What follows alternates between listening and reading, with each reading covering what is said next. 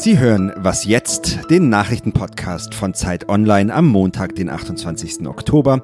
Mein Name ist Matthias Peer.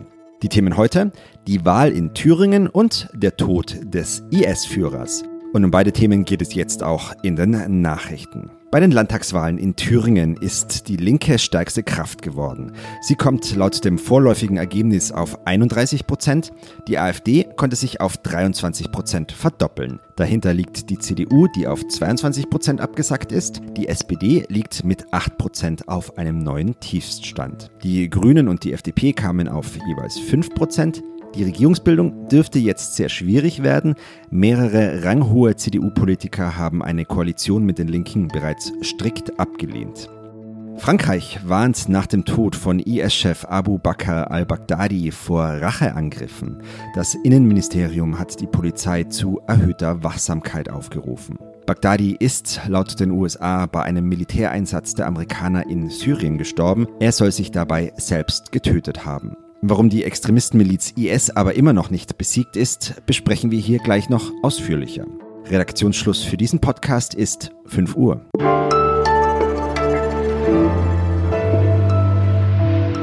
Hallo, hier ist Fabian Scheler für Sie und ich stelle Ihnen unser aller Vorbild vor. Sie hat an beiden Tagen des Wochenendes gearbeitet. Erst die vertagte Entscheidung um den SPD-Vorsitz begleitet, am Sonntag dann noch die Thüringen-Wahl bei uns organisiert und ist jetzt auch noch bei mir hier in unserem kleinen Studio. Hallo Lisa Kaspari. Hallo Fabian. Lisa ist aus der Ressortleitung des Politikressorts und mit ihr analysiere ich jetzt die Wahlergebnisse in Thüringen.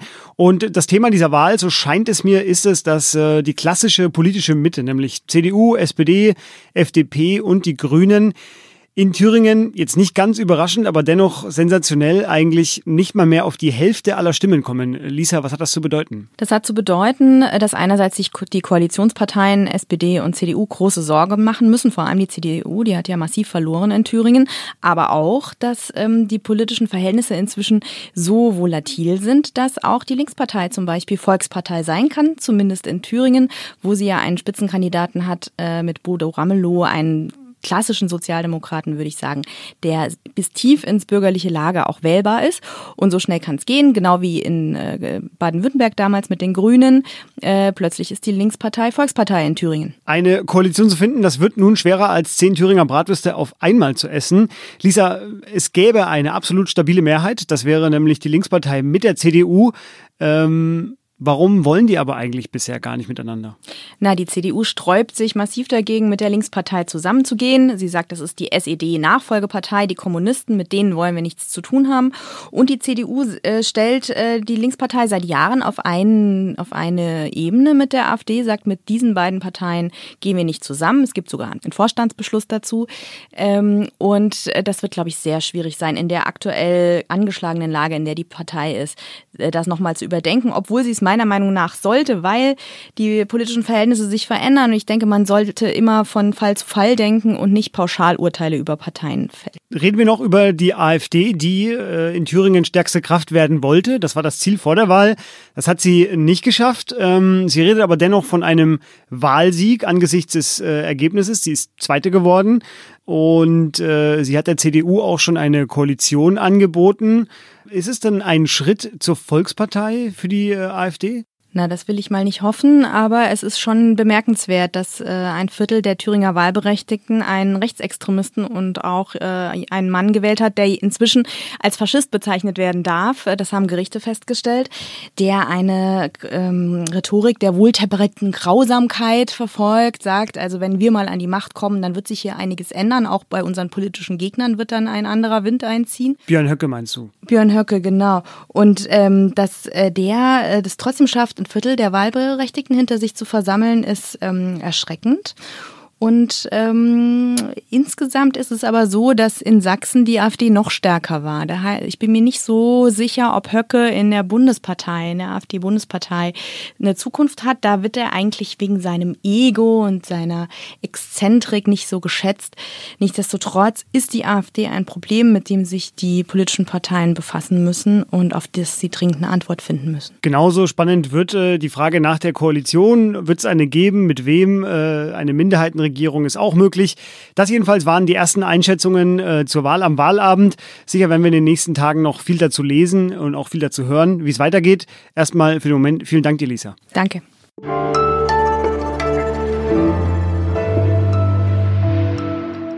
Und sonst so? Der Steppenadler. Er fliegt gerne weit und viel. Das wissen auch russische Forscher. Sie wollten es aber genauer wissen, nämlich wie weit und wie viel. Und äh, statteten deshalb einige Adler mit Sendern aus, die automatische SMS an die Forscher schicken sollten. Ja, das haben diese Adler auch getan. Äh, die Forscher hatten allerdings die Vielfliegerin Min erwischt, die erst nach Kasachstan und dann weiter in den Iran flog. Das wissen die Forscher jetzt, weil sie eine ziemlich teure Auslandsmobilrechnung erhalten haben. Das Budget der Studie sei nun wegen der Handyrechnung aufgebraucht. Das Team erbittet sich Spenden.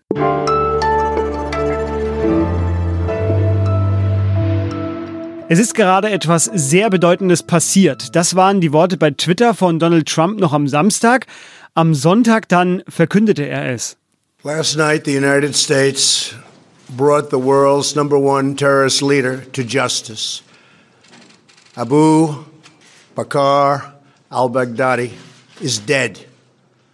He was the founder and leader of ISIS, the most ruthless and violent terror organization anywhere in the world. Abu Bakr al-Baghdadi, der Kopf des IS, ist tot. Das bestätigte Donald Trump am Sonntag. Eine US-Spezialeinheit hatte ihn in der Provinz Idlib in Syrien aufgespürt und gestellt. Baghdadi hatte dann sich, mindestens eins seiner Kinder und weitere Extremisten mit einem Sprengstoffgürtel in einem Tunnel selbst in die Luft gejagt. He died like a coward. Er starb wie ein Feigling, das sagte Trump auch noch. Was heißt das nun für eine der gefährlichsten Terrororganisationen für den IS? Darüber will ich reden mit Yassin Mushabash, Investigativreporter der Zeit, unter anderem für Terrorismus. Und er ist jetzt am Telefon. Hallo Yassin. Guten Tag, hi. Der IS ist noch lange nicht besiegt. Das äh, schrieben Sie im März angesichts des Territorialverlusts in einer Analyse über den IS. Bleibt es denn auch jetzt dabei, nach dem Tod von al-Baghdadi? Ja, ich glaube schon.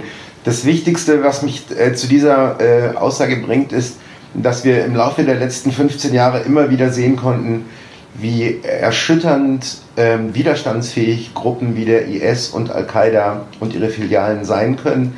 Der Tod eines Anführers äh, wie al-Baghdadi ist meines Erachtens äh, nicht entscheidend und ist äh, auf gar keinen Fall gleichzusetzen mit dem Ende dieser Organisation. Der IS wird Vorkehrungen getroffen haben und al-Baghdadi war auch nie ein Alleinherrscher innerhalb des IS.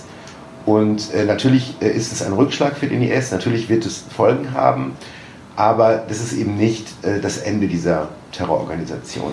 Sie beobachten den IS ja schon seit Jahren und auch sehr genau.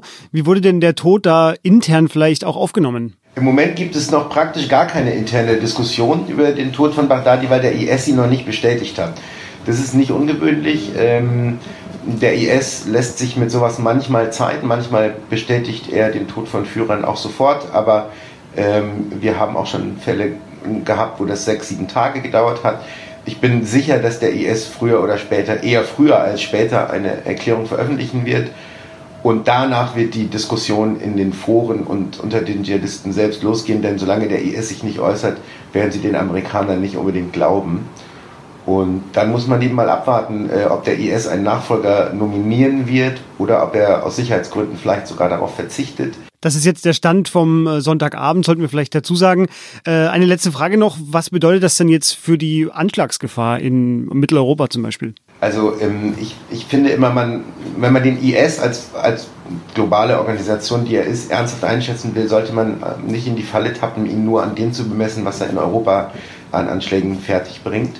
Ähm, ich glaube, der IS ist nach wie vor gefährlich. Wir sehen das jeden Tag in Syrien und im Irak, wo er Anschläge verübt. Ähm, in Europa hat er äh, in den letzten Monaten keine ähm, größeren Anschlagsversuche unternommen, wahrscheinlich weil er es nicht kann. Insofern ist er deutlich geschwächt, zumindest was die internationale Kapazitäten angeht. Aber ich glaube, dass nun vieles denkbar ist. Ich gehe davon aus, dass die IS-Kämpfer in der Region selber, also im Irak und in Syrien, nun eher noch mehr auf Tauchstationen gehen werden, zumindest für die nächsten Wochen, weil sie schlicht nicht wissen, welche Informationen haben die Amerikaner erbeutet an Baghdadis Aufenthaltsort? Das heißt, wie viel wissen sie jetzt über uns und können sie jetzt Jagd auf uns machen? Ähm, das heißt, äh, für den Moment würde ich davon ausgehen, dass die Anschlagsgefahr nicht gerade steigt. Aber das muss nicht so sein und es kann auch ähm, denkbar sein, dass IS-Anhänger sich zu Racheanschlägen, also ganz im Gegenteil, herausgefordert fühlen. Äh, und dadurch könnte die Anschlagsgefahr wiederum steigen. Das ist so ein bisschen Kaffeesatzleserei. Das ist wirklich im Moment alles noch sehr volatil und schwer einzuschätzen. Dass al-Baghdadi gestellt wurde, war übrigens eine gemeinsame Aktion von der USA und der Kurdenmiliz, die Donald Trump ja vor kurzem in Nordsyrien alleine gelassen hatte. Die ersten Einschätzungen dazu kamen von Yassin Mushabash zum Tod des IS-Führers al-Baghdadi. Eine ausführliche Analyse gibt es auf Zeit Online dazu und vielen Dank für den Moment. Sehr gern. Bis dann. Ciao. Und das war was jetzt am Montag. Unsere Mailadresse lautet noch immer wasjetzt@zeit.de. Dahin können Sie sich vertraulich mit Kritik oder Hinweisen wenden. Ansonsten dann morgen eine neue Folge. Kommen Sie gut in die Woche. Tschüss.